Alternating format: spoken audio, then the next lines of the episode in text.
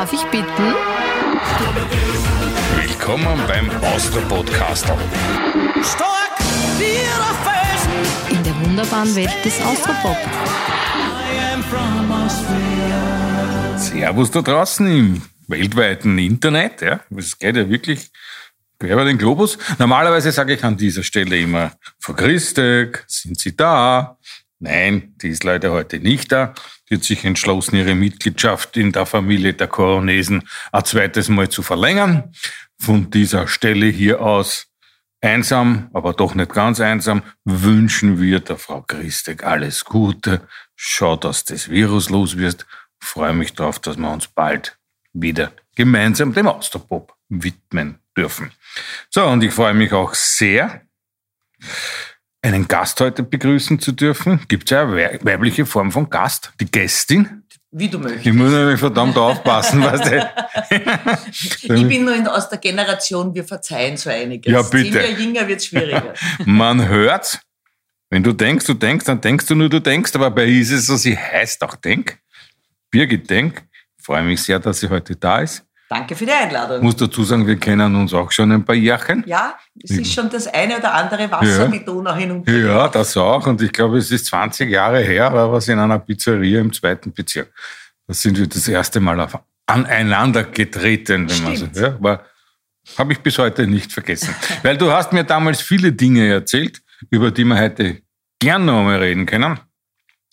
Aber vorab äh, die Frage, wie war's im Stadion mit die 45.000 und sich dieses Problems, dieser Situation, die da in der Ukraine jetzt äh, gerade passiert, äh, musikalisch entgegenzutreten. Also ähm, es war eine wunderschöne Veranstaltung. Wir haben, glaube ich, jeder Einzelne und jede Einzelne, die dort zugegen war, egal ob am dritten Rang, äh, vorne in der ersten Reihe, Backstage, Veranstalterinnen, äh, die Leute auf der Bühne, jeder das Gefühl gehabt, wir sind zu was da. Ähm, man, man kann seinen Beitrag leisten, mit Zuhören, mit Spülen, mit Spaß haben, trotzdem äh, furchtbaren Anlass.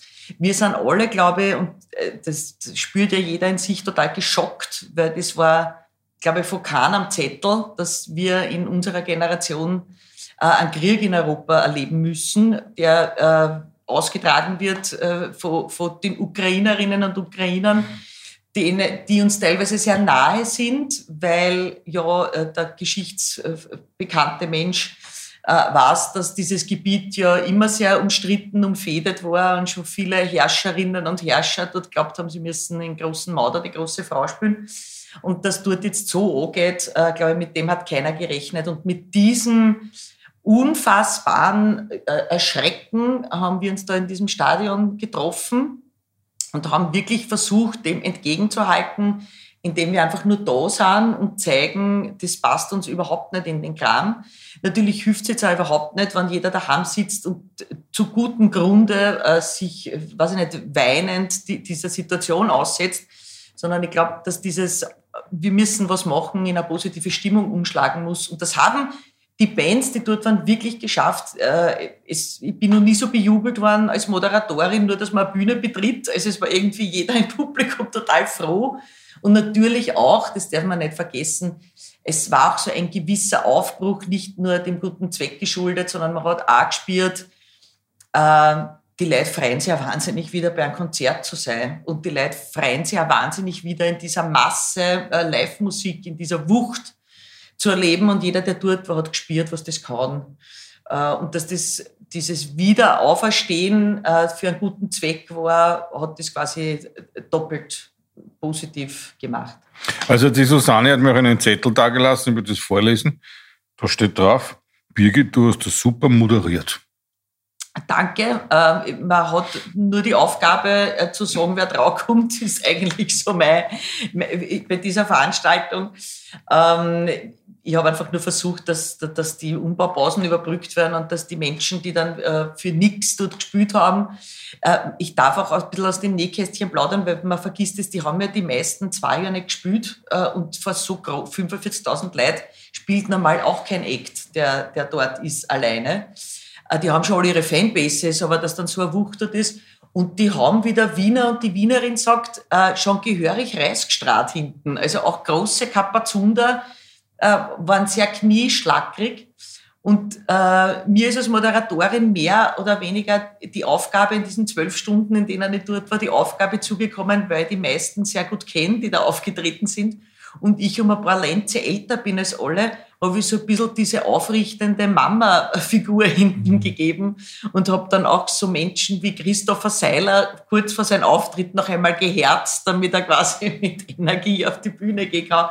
Es ist, war jeder sehr aufgeregt im positivsten Sinn. Ja, aber wie man weiß, liegt es dir erstens zu plaudern. Ja. Das kannst du, ja. Und du hast das ja immer wieder bewiesen in den letzten Jahren bei Denk mit Kultur beispielsweise, Ja. Das für mich wirklich ein, ein, ein- ein Highlight des äh, staatlichen österreichischen Fernsehens ist. War, musst du jetzt schon sagen. Ja, das wir tut haben mir- ja keine, ja, aber- keine, keine Fortsetzung momentan. Ja, aber das hofft, man hofft ja immer noch, dass das wieder kommen wird. Ja, schauen wir mal. Aber Birgit, äh, wie wir uns das erste Mal äh, kennengelernt haben, hast du mir erzählt, du bist aus Schwächert. Ja? Und dann hast du mir etwas erzählt, das ich nicht, äh, äh, auf das ich gern zurückkommen möchte, nämlich erstens einmal deine soziale Ader. Du hast ja auch einen Sozialberuf gelernt und du hast mir eine Szene erzählt von deinem Opa, der damals in der Heimburger Au, wie die Proteste waren, Orangen runtergeschmissen hat Ja. von der Brücke. Ich bin eine gebürtige Heimburgerin, Heimburg an der Donau, bin aufgewachsen, dann äh, die ersten paar Jahre in Bad Altenburg, das ist quasi der Ort davor. Und mein Opa, ein gestandener Bauer, ähm, war damals auch nicht so einverstanden mit diesem äh, Donaukraftwerk, was damals errichtet hätte werden sollen. Und ich war damals 12, 13. Und dann gab's diese Besetzung der Au, da war es kalt für alle, die damals noch nicht auf der Welt waren. Es war Winter, Menschen haben sich in Zelten dort in die Au geschlagen und dann wurde die Au abgeriegelt. Meine Tante arbeitete damals noch im Spital in Heimburg. Die hat uns immer versorgt, wenn das Innenministerium angerufen hat und gesagt hat, bitte Blutkonserven und Betten frei halten. Dann haben wir immer gewusst, jetzt kommt die Polizei. Äh, Also quasi, da gab es so ein richtiges Informationsnetz. Und mein Opa hat, hat sich gedacht, okay, jetzt haben sie das gesperrt, also da durfte dann keiner mehr in die Au hinein und wollten quasi die Leute dort in der Kälte aushungern. Und dann äh, hat mein Opa das einzig Gescheite gemacht und hat sich überlegt, wie, wie bringt man Nahrungsmittel in die Au? Was, was lässt sich am besten von der Donaubrücken werfen? Und dann waren wir beim, beim Supermarkt, ich glaube, es war noch der Konsum damals, nur damit wir eine historische Einordnung der Dinge haben. Und hat damals ein paar Steigen Orangen gekauft. Und wir haben dann den Menschen unten die Orangen zugeworfen, von der Donaubrücke in die Au hinunter. Da kam dann auch ein Polizist und hat ihm gefragt, was er da tut. Und er hat gesagt, er soll ihm den Paragraphen zeigen, wo steht, dass verboten ist, Orangen von der Donaubrücke zu werfen. Also es war damals irgendwie äh, für mich eine sehr aufregende Zeit, weil ich gemerkt habe, man kann auch als kleiner Bürger oder kleine Bürgerin äh, widerständig sein. Und meine Familie war da von mehreren Seiten immer ganz weit vorn bei solchen Sachen. Ja, und du als Mitglied der Familie beherzigst es ja bis heute.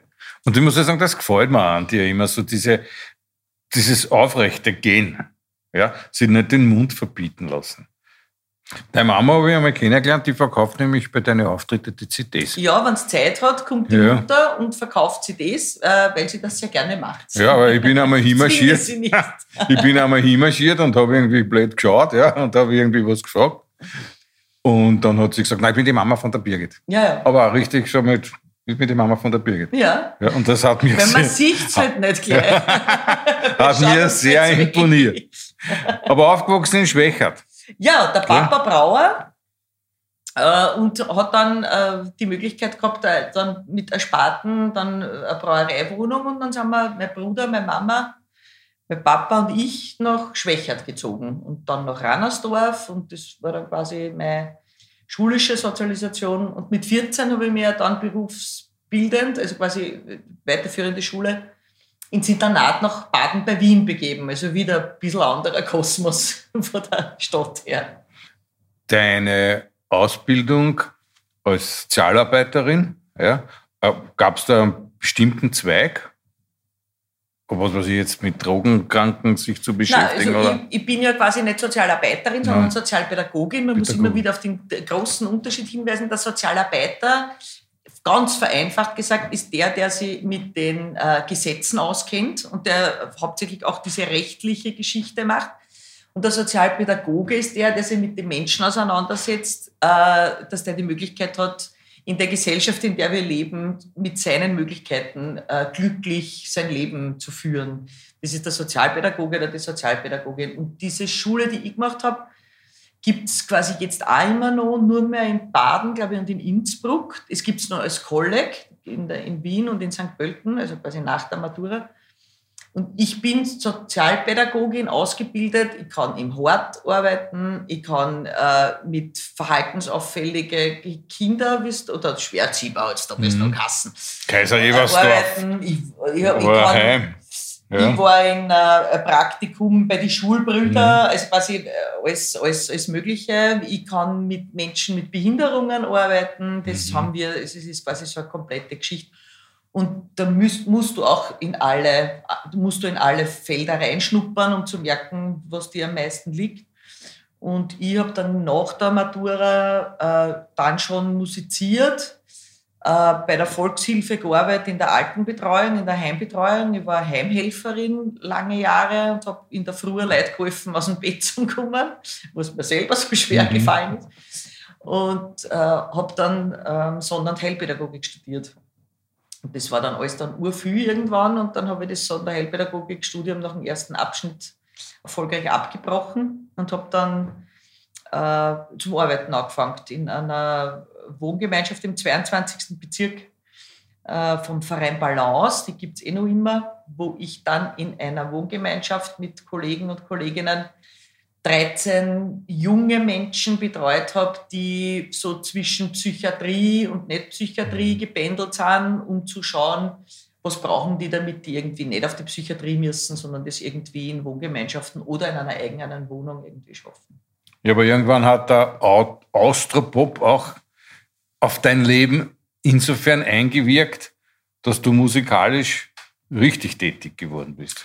Also ich habe immer musiziert und äh, durch das großartige Zusammentreffen mit einem gewissen Günter Brödel äh, und auch einem Herrn Willi Resetaritz, die mich dann mit meinen Bands äh, auch als Vorband geholt haben, äh, wo wir dann auch gespielt haben mit Herz, damals noch die Dialekt Grunge Rock Bandkassen. Ähm, ich dann einen Text schreiben durfte für einen, für einen Willi fürs 50 verschenkte Jahre Album äh, und die dann gesagt haben, fahr mit auf Tour.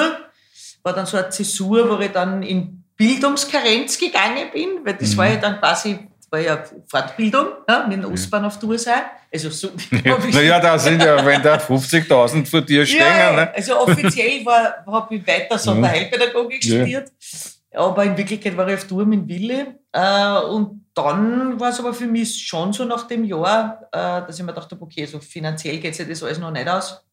Und ich wollte ja dann nie gesangstechnisch was tun, mit dem ich zwar Geld verdienen hätte können. Also es gab natürlich Angebote, so Background äh, bei Brunner Brunner Mhm. und so. Ich war befreundet auch damals schon mit der Monika Ballwein, die mich dann damals auch mitgenommen hat für lukrative Jobs.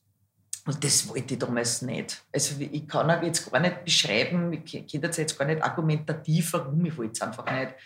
Und da bin ich dann lieber wieder in den Sozialbereich gegangen und habe dann bei der Caritas äh, angefangen und habe dort ein Wohnhaus geleitet in, in Lanzendorf äh, mit lauter interessante alte Damen, die alle eine Behinderung gehabt haben. Und das war sehr spannend. Und da habe ich das Wohnhaus komplett umkrempeln können. Das war so was liegt mir, quasi so ein großes Umrühren.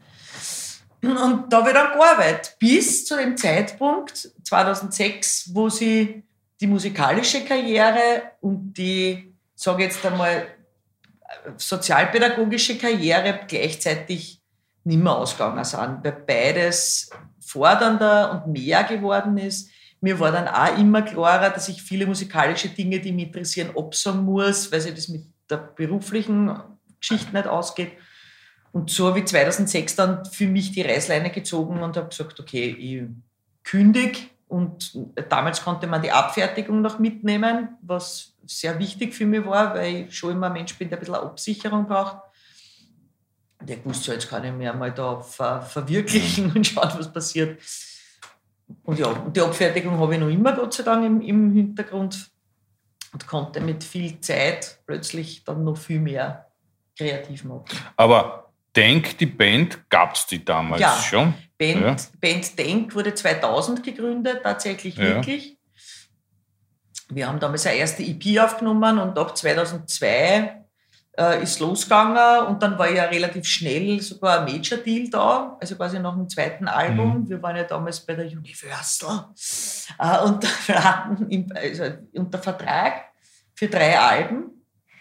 Das waren dann eben auch die Zeit mit Amadeus Awards, die ich, habe ich kennengelernt, sprich sämtliche auch Player, die, die man kennenlernen muss, damit man irgendwie weiterkommt, äh, die ja irgendwie Journalisten, Journalistinnen, äh, alles, was so in der Musikwirtschaft damals wichtig war, das Fotografinnen, also alles, was man so braucht.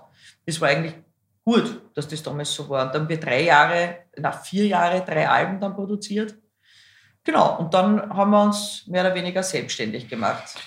Ich kann mich erinnern an Laut. Mhm. Und da habe ich die damals gefragt, bist du laut?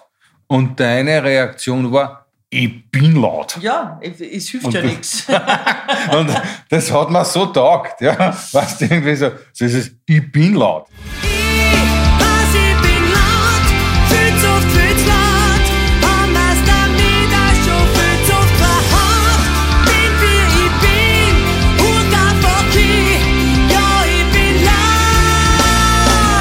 Das war auch wie wenn man so irgendwie den Wasserhahn auftritt und dann hast du geredet, ja. Und das, das liebe ich bis heute an dir, dass du dir irgendwie nicht selber den Mund verbietest. Also du denkst nicht einmal dran, jetzt, dass du sagst, das darf ich nicht sagen aus dem oder dem Grund, sondern zack, du redst. Also für mich war immer die Geschichte, äh, man muss sich irgendwann entscheiden, wenn man irgendwie so vor den Vorhang tritt und eine gewisse Öffentlichkeit hat, habe immer das Gefühl, entweder man entscheidet sich, ich schütze mich, äh, was dann im, im größten Falle heißt, ich äh, erfinde eine Figur, die ich dann bin, wenn ich draußen bin. Oder, das steht dann auf, da gibt es tausend Zwischenschattierungen, oder es gibt auf der anderen Seite äh, dieses, da bin ich. Ja? Äh, und ich habe schon immer das Gefühl gehabt, ich halte es nicht durch, irgendjemand zu erfinden, weil ich ja dann nicht mehr weiß, ob ich in fünf Jahren diese Person noch sympathisch finde, die ich da erfunden habe. Und das sieht man ja bei vielen Künstlern, die eine, eine Figur finden, dass die dann als Person in sechs, sieben, acht Jahren nicht mehr hineinpassen in dieses Kostüm. Äh, und das wollte ich nie haben. Also ich wollte dann nie plötzlich munter werden mit möglicherweise einer erfolgreichen Person, äh, die ich nicht mehr bin. Und so habe ich mir gedacht, okay, dann wachse ich halt mit dem und verändere mich mit dem, wie ich bin, mit allen Schwierigkeiten und glaube mir, mittlerweile nach 22 Jahren im Business, äh, der einfachste Weg ist nicht, den ich gewählt habe. Ja.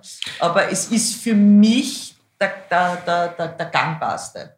Ja, aber ich glaube auch für die Menschen, die dir zuhören, weil also gerade deine jüngsten Lieder, ja, wo du in erster Linie von dir erzählst, Ja. und das ja alles keine Geschichten in dem Sinn sind, sondern das sind ja Erlebnisse, ja. Das ist sowas von authentisch. Und auch wie du das moderierst.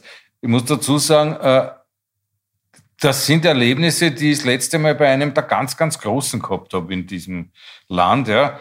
Der Georg Danzer hat das ähnlich gemacht und ähnlich drauf gehabt. Nämlich, dass die Leute diese Geschichten zwischen den Liedern, ja, sich das anhören, dass diese, diese Geschichten, die Lieder wie eine Brücke verbinden. Ja. Und das, das machst du großartig. Für mich war es immer das Faderste auf einem Konzert, wenn ich selber Konzertbesucherin war und ich durfte schon ob meiner Hippie-Eltern sehr früh äh, auf Konzerte gehen. Also ich kann lange Zeit überschauen. Für mich war es das Faderste, wenn ich da unten gestanden bin oder noch immer da unten stehe und habe das Gefühl, ich bin nicht mit Personen konfrontiert, sondern mit einem Werk. Äh, und da wird nur irgendwie das Musikalische dargeboten und den Rest, äh, der wird versteckt. Ja? Und mir ist lieber ein Unsympathler auf der Bühne, äh, den ich seine Musik liebe und der mir dazwischen ein bisschen auf die Nerven geht, ist mir lieber wie jemand, der überhaupt nichts von sich preisgibt. Also Tori Amos geliebt und verehrt, einmal im Konzerthaus gewesen, in der Pause gehen müssen. Ja? Also quasi dieses, äh, ich gebe gar nichts von mir, da sind die Lieder, ich setze mich Mhm. voll verkehrt zum Publikum, äh, das, das halte ich nicht aus. Und wenn man niemand grüßt, wenn die dann dort sitzt, eine Stunde lang und sagt nicht einmal Hello Vienna, dann, dann ist das für, das, ich habe es gehasst. Ja, Vielleicht hat es gar nicht gewusst, wo es gerade ist. Ja, und mit Ja. dem, wir verbringen gemeinsam Lebenszeit. Ja. Für mich ist es ja immer so, wenn jemand nach dem Konzert herkommt und ich verkaufe mit Muttern oder mit wen auch immer dann auch selber die CDs, wenn mich jemand anquatscht und mit mir etwas reden will, dann spreche ich mit der Person, so wie er mit dir jetzt redet, weil wir, wir verbringen gerade gemeinsam Lebenszeit.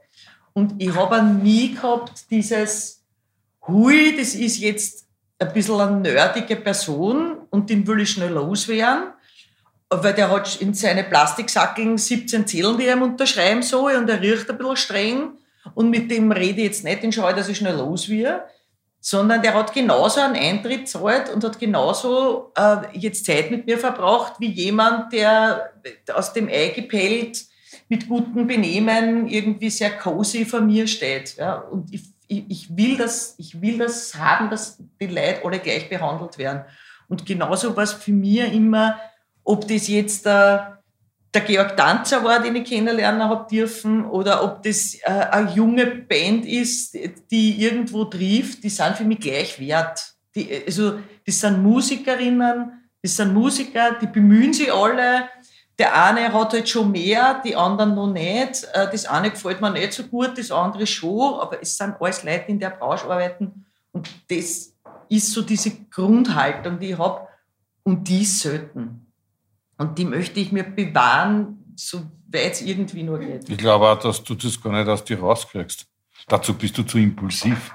Ja, also Also, Ja. ist mein, mein Eindruck Ja. von dir. Ja, also und Ja. ich, ich, ich wollte dann auch eben die- diese, diese Quatscherei zwischen den, da gibt es eine un, ungelungene, ganz schlechte Ansagen von mir. Es gibt fürchterliche Interviews. Ja, so bin ich. Ja, also das ist dann halt auch oft, da tut mir leid, manchmal ist dann halt mies oder manchmal rennt es nicht so gut.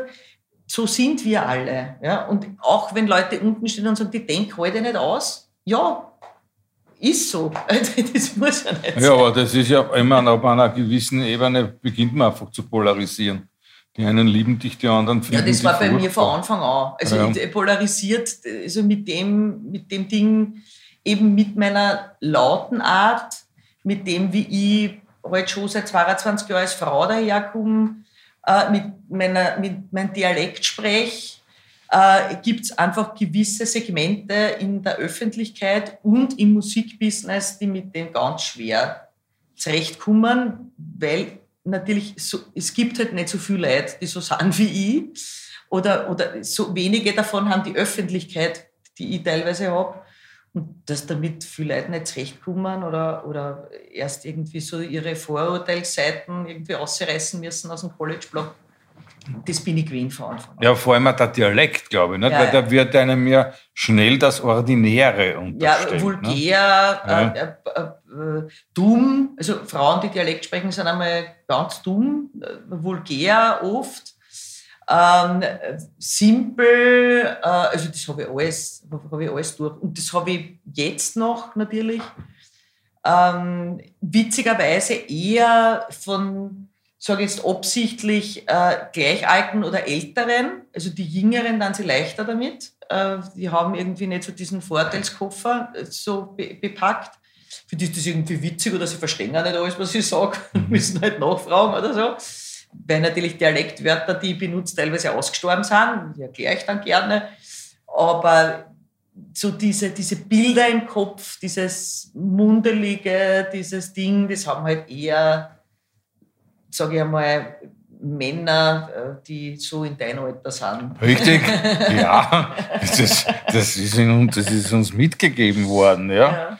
über die Medien. Gott sei Dank, muss ich sagen. Also diese ganzen Sackbauer-Geschichten und der Gemeindebau im, im 22. Bezirk, der Goethehof und das alles. Aber die Frage ist, tut das weh, wenn man dir quasi da so äh, Vulgarität, wie heißt Vul Vulgarität, kann man Ja. sagen? Ja. die, also Oder das Vulgäre. es, es tut mir nicht weh. Ich kann, so wie immer, da bin ich dann Mhm. wieder die Sozialpädagogin, ich kann ja die Sichtweise verstehen. Wenn ich jetzt da selber aufgewachsen bin in Kaiser Eversdorf und äh, hab's dort vielleicht nicht so lustig gehabt äh, und komme halt aus, einer, aus einem Background, wo man gesagt worden ist, komm, schaff's, äh, du willst nicht da bleiben. Und die Leute rackern sich dann hoch und werden dann, weiß ich nicht, Musikjournalisten und haben sich sämtlichen Dialekt abgewöhnt, damit ja nicht auffällt, wo sie herkommen. Und dann komme ich daher, äh, dann macht, erzeugt das schon wieder Bilder natürlich. Aber äh, ist okay. Ich finde es halt dann nur schade, wenn man sich das nicht hinterfragt, woher kommt diese, diese Ablehnung, warum kann ich da nicht ein bisschen zuhören und schauen, was da dahinter steckt oder so. Oder warum, äh, weiß ich nicht, kann der Assinger eine Millionenshow auf breitesten Kärntnerisch moderieren und da regen sie dann halt ein paar, äh, ich sage jetzt absichtlich, äh, Bobo Wiener auf, dass, warum der die Millionenshow moderiert, der, der Kärntner Dodel oder so. Ja. Aber bei mir ist es natürlich gleich wieder ein Stück anders. Also ich habe dann, wenn ich Wienerisch rede im Fernsehen, natürlich gleich ein größeres Bundesgebiet, die irgendwie sagen, na kann die nicht schön reden oder so. Also das, ja, Schön wir da- sprechen. Schön sprechen. Schön sprechen. Schön sprechen. Aber du hast zuerst gesagt, äh, ob meiner Hippie-Eltern. Ja, Aber wie deine Mama gesehen habe, also vom Hippie ist, er, ist nicht mehr, mehr viel über, sondern das ist eine reizende, etwas ältere Dame. ja na, Aber meine wie Mutter, war das ein Hippie? Das, Nein, meine ne? Mama war 16, wie sie mich gekriegt hat. Ja. Und meine Mama ist ein 54er Baujahr. Und meine Mhm. Mama hat, weiß ich nicht, während sie mich in den Schlaf gewiegt hat, Rolling Stones gehört oder Mhm. so. Also ich bin halt mit dem aufgewachsen. Ich war mit sechs Jahren im kommunistischen Stand-up-Club und habe mir in Sigi Maronau angeschaut Mhm. und habe dann in der Volksschule «Leckt's mir am Arsch» gesungen, Ja. weil es mir das nicht so gut gefallen hat. Also mit dem bin ich, ich war auf jeden Volksstimmefest. Das war für mich wie Weihnachten, also so auf so ein Fixpunkt. Ja, also mit, mit solchen Eltern bin ich, bin ich einfach groß geworden. Ja, mein Papa hat zum Frühstück äh, am Sonntag die Prolettenpassion aufgelegt und wir sind mit Der Bauer trägt das ganze Land auf den gebeugten Rücken, sind wir beim, bei der Nutella-Semme gesessen. Ja, also das ist, mit dem bin ich groß geworden. Sag, man darf ja darüber reden, du hast ja einen Runden Ja, gehabt. ja, gehabt. äh, da in dem Zusammenhang erinnere nicht nur ich mich, sondern auch die Susanne an, ein, an eine Aussage von dir in der Doku, die der Gröbchen gemacht hat über den Wolfgang Ambros. Ja. 70 ist nicht das neue 60 und das ist alles ein Blödsinn, äh, womit du auch zweifelsohne recht hast. Wie geht's dir mit der Lebensmitte, wenn man so will, wenn man 100 werden will? Na, ich komme an, äh, so wie eigentlich, wenn man ganz ehrlich ist, wir eh ständig den Auftrag haben, seit wir äh, quasi auf die Welt gekommen sind, uns ständig anzupassen, dem Lebensalter, dem wir gerade sind. Also ich glaube, die schlimmste Lebensphase, äh, sprich das Trotzalter, habe ich hinter mir. Manche Leute stecken da länger drinnen. Wir sind ja ständig gewohnt, äh, hormonell und äh, durch die Gesellschaft äh, uns anzupassen und zu schauen, was ändert sich jetzt wieder. Wir Frauen sind da sowieso Oberchampions, weil sie bei uns hormonell einfach im Laufe des Lebens viel, viel öfter was ändert, nämlich monatlich als äh, bei Männern. Also wir sind diese ständigen Lebensänderungen und einmal bin ich gut drauf und dann wieder zu Tode betrübt und plötzlich bin ich wütend und weiß nicht warum. Das sind wir gewohnt. Ähm, und jetzt bin ich plötzlich 50 und ich merke schon, dass das was anderes ist, wie wenn man 30 geworden ist. Mit 30 glaubt man zwar, alles ist ganz fürchterlich, aber liebe 30-Jährige, es ist lustig, 30 zu werden. Ähm, ich finde es auch sehr unfair, dass das Thema alt werden und Wechsel bei Frauen nur immer so ein Tabuthema ist, weil wenn mir wer vor 20 Jahren erzählt hat, was da auf mich zukommt, hätte ich mich schon früher darauf eingestellt. Also es ist keine Gaude. Ähm, es ist tatsächlich eine große Herausforderung, aber die nehme ich an, weil es hilft ja eh nichts. Und äh, ich denke mir, jetzt bin ich 50, mit 49 habe ich- ist mir schlechter gegangen. Mir geht es meistens immer in meinen Lebensphasen so vor diesen großen Zensurjahren immer schlimmer. Jetzt denke ich mir, okay, das nächste Furchtbare wird 60, jetzt habe ich den 50er erledigt. Also ja, also es ist tatsächlich so, es ändert sich immer was. Es ändert sich natürlich als Bühnenperson äh, noch mehr, weil halt dieses jung, frisch, darum kommt ja dieses 50 ist das neue 30, ja, äh, von dem kommt ja das, dass wir alle immer ganz jung sein müssen.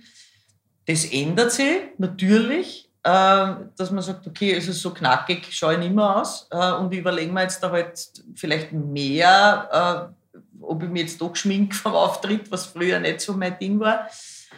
Aber so ist das nun mal. Und ich bin, so wie wir gerade gesprochen haben, ich habe bis jetzt da nie hinterm Berg gehalten, äh, was mich als Person beschäftigt. Und ich habe überhaupt nicht vor, jetzt damit aufzuhören, nur weil es jetzt da vielleicht ein bisschen kritischer wird und vielleicht sich nicht so gut angespielt.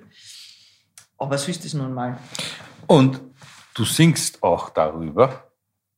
Da gibt es ja ein wunderbares Lied, wo du über deinen Partner singst, wo man hinter gewissen Dingen, die der Partner so von sich gibt, ja nicht nur Eigenartigkeiten vermutet, sondern im Grunde subsumiert es dann als Liebe. Ja, Ja? Wenn er ewig umrührt, ja, ja, wenn er sie laut schneizt Ja. Und so weiter und so fort. Ich kenne das, das ist bei mir äh, daheim ganz genauso. Ja? Also meine Frau liebt dieses Lied. das Publikum liebt es. Ja. Also wir haben Gelächter vom ersten bis zur letzten Zeile bei dem Lied, weil es jeder kennt. Ja, und weil, ganz genau, weil es jeder kennt. Weil man selbst, also das Partner, männlicher Partner, es fällt da gar nicht auf, dass du noch Essen schneidest oder dass du den Kaffee so lange umrührst, bis der Löffel nicht mehr, mehr sichtbar ist oder so. Aber das auszuhalten, das ist dann Liebe. Ich glaub, das heißt,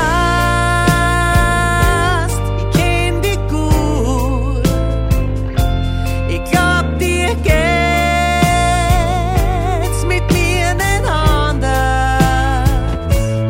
Dass man das aushalten tut, nicht gelassen stand aus Spur. Nicht alles auf die Waagschalen tut, das muss wohl Liebe sein. Wir haben auf jeden unserer Alben ein Liebeslied drauf.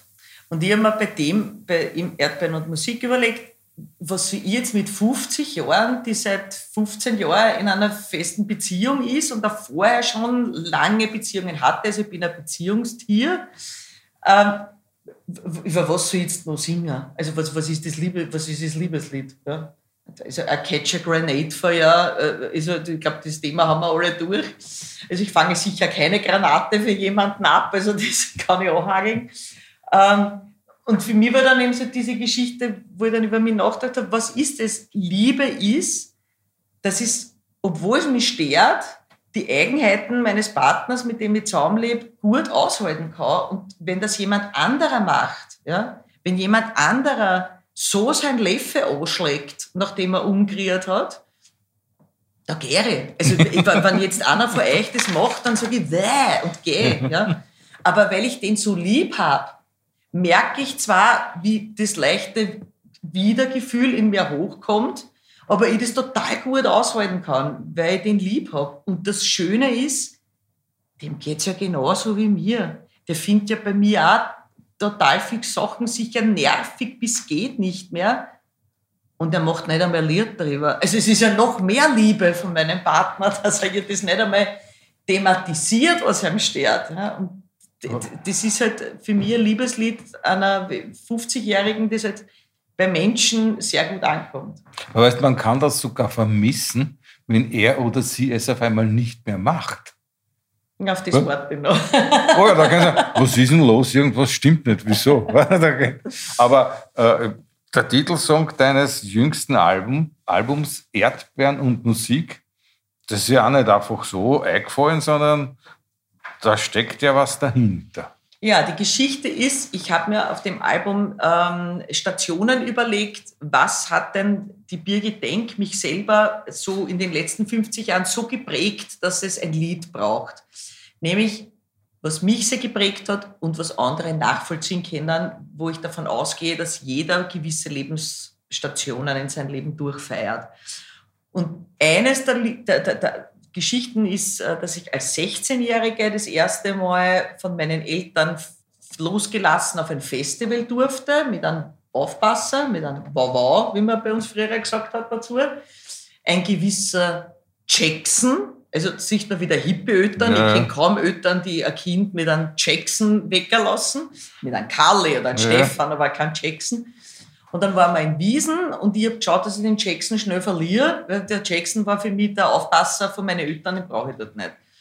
Und ich bin dort alleine dann durchs Festivalgelände. Es war ein legendäres Jazzfest damals noch in Wiesen. Und ich bin ja eigentlich mit diesem Wissen hingefahren, der paar Jahre ältere Schwarm aus dem Internat äh, ist immer am Jazzfest, den muss ich finden. Das ist der Auftrag. Und dort bin ich herumgerannt und habe dann den Besagten gesucht und gefunden natürlich. Und der war auch alleine dort. Und dann äh, gab das eine das andere und für mich war es ein wahnsinnig schöner Tag, weil ich dann halt mit diesem Schwarm dort am Jazzgelände mein erstes Riebissel Weihrockel trinkend ähm, das Jazz-Festgelände verlassend, dort auf dem Hügel, auf der Anhöhe, wo jetzt der Campingplatz ist, war damals noch nichts, hat man sich quasi in die, in die Wiese legen können und hat auch das Fest gesehen und habe dort meine Zeit verbracht und irgendwann um halb zwei, halb drei in der Nacht habe ich mir gedacht, okay, ich schaue mal, ob der Jackson da ist, damit ich mit ihm wieder nach Hause fahren kann. Damals keine Handys, der hat sich dann auch gedacht, pass auf, mich hab gern und ist heimgefahren. Und das war mir auch egal, weil ich so beseelt war, ob der Verliebtheit und dieses Festivals und dieses Freiheitsgefühls, das man halt nur als 16-Jährige haben kann. Und dann sind wir zu Fuß nach Wiener Neustadt gegangen. Äh, was sehr weit war, aber ah, total wurscht. Das ist alles so egal mit 16. Und dieses Gefühl war das, was ich mir konservieren wollte, in dem dann dieses Lied geschrieben worden ist und in dem ich mir gedacht habe, eigentlich war das so ein Meilenstein, wo ich mir gedacht habe, ich möchte meine Zeit mit Männern verbringen, die ich suche den ganzen Tag, äh, die, ich, die ich haben will. Äh, ich möchte mir Musik geben, weil ich möchte Festivals, ich möchte viel fremde Leute auf einen Haufen und ich möchte dieses Freiheitsgefühl haben und dieses zu Fuß gehen und dieses Gefühl und das Lied ist dann eben Erdbeeren und Musik geworden, Wiesen, Erdbeergemeinde. Zwischen Erdbeeren und Musik sind wir King in der Wiesen.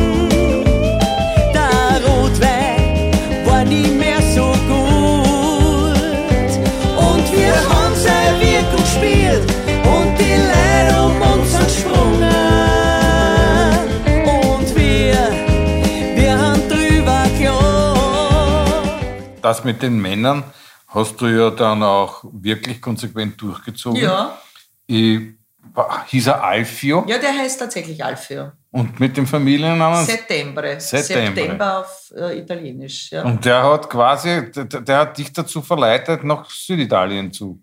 Genau, mit Flüchten. 19, da gibt es eben auch das Lied am Album, das Alfio Settembre heißt. Ich habe meinem jetzigen Partner, den Alex Horstmann, schon vor Jahren die Geschichte erzählt äh, und der hat den Namen Alfio Settembre so klangvoll gefunden, dass er gesagt hat, da müssen wir ein Lied schreiben.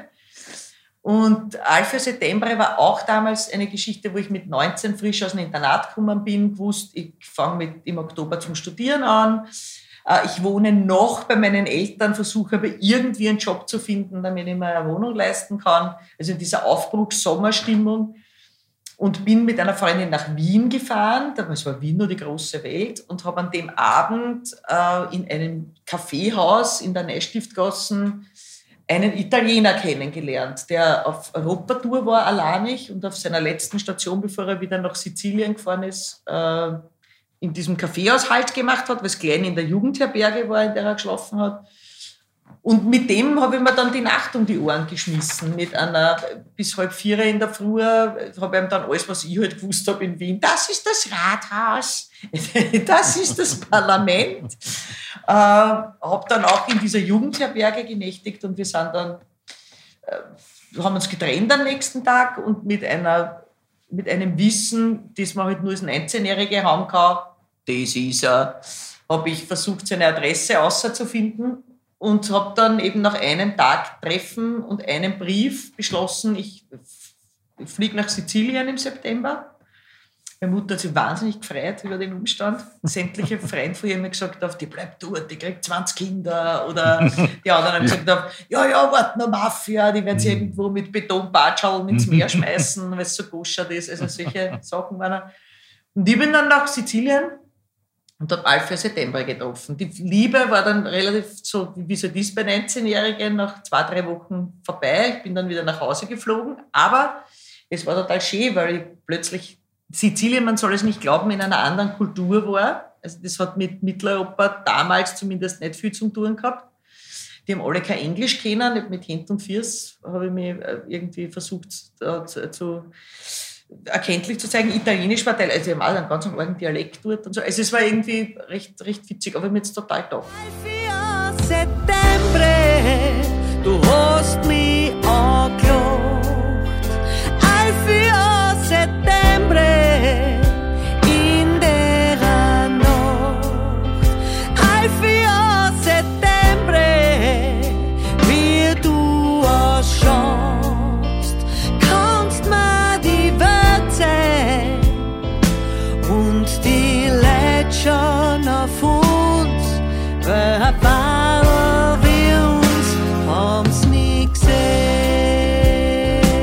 Das Happy End von der Geschichte, die erzähle ich dir jetzt auch neu, weil wir haben dieses Lied Alfio Settembre ja auf dem Erdbeeren und Musik Album drauf.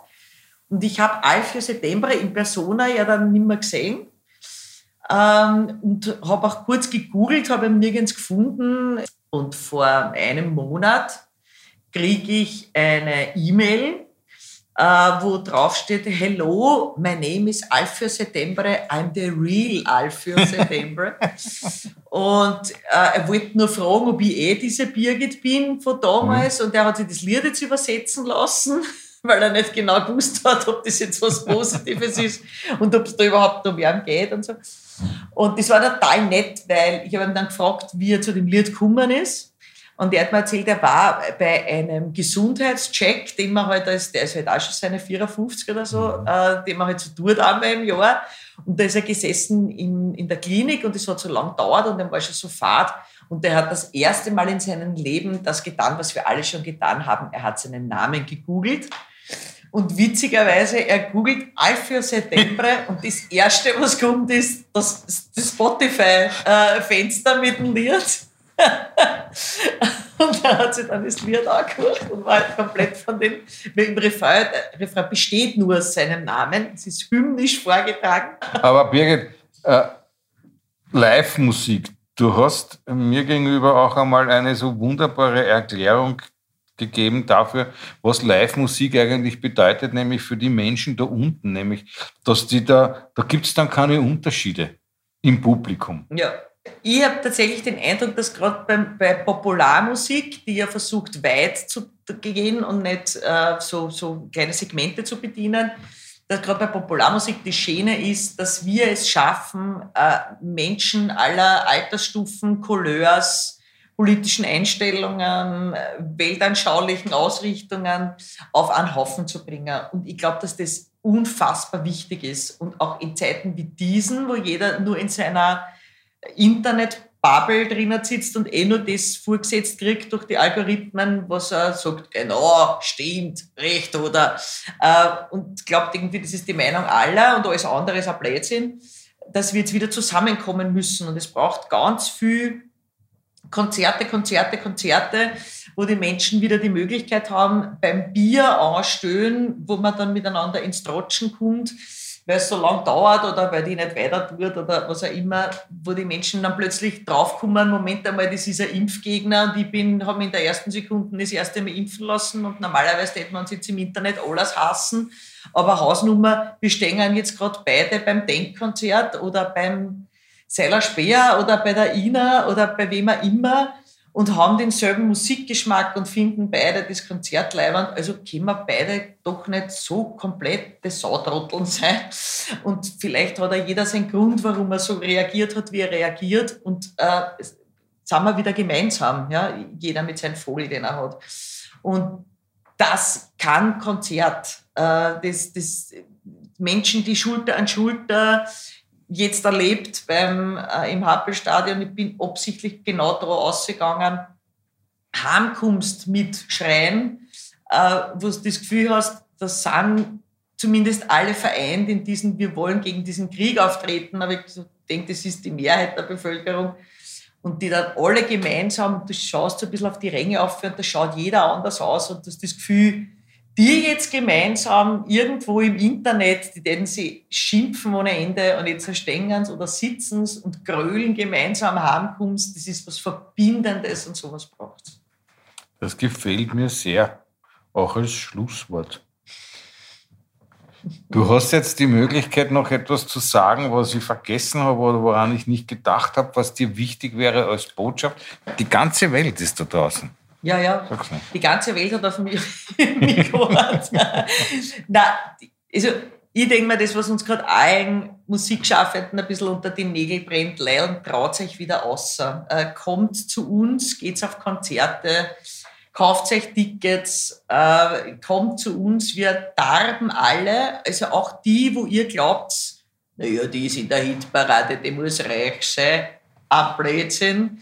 Also wir, wir brauchen euch, äh, damit das Werkel wieder weiterrennt und äh, wir, wir wünschen uns, dass die Leute einfach wieder zu den Konzerten kommen, was im Moment bei vielen, vielen, vielen nicht der Fall ist. Alles wird gut und wir spielen gern für euch. Und wir gehen alle gern hin. Liebe Birgit Denk, herzlichen Dank, dass du dir für uns Zeit genommen hast.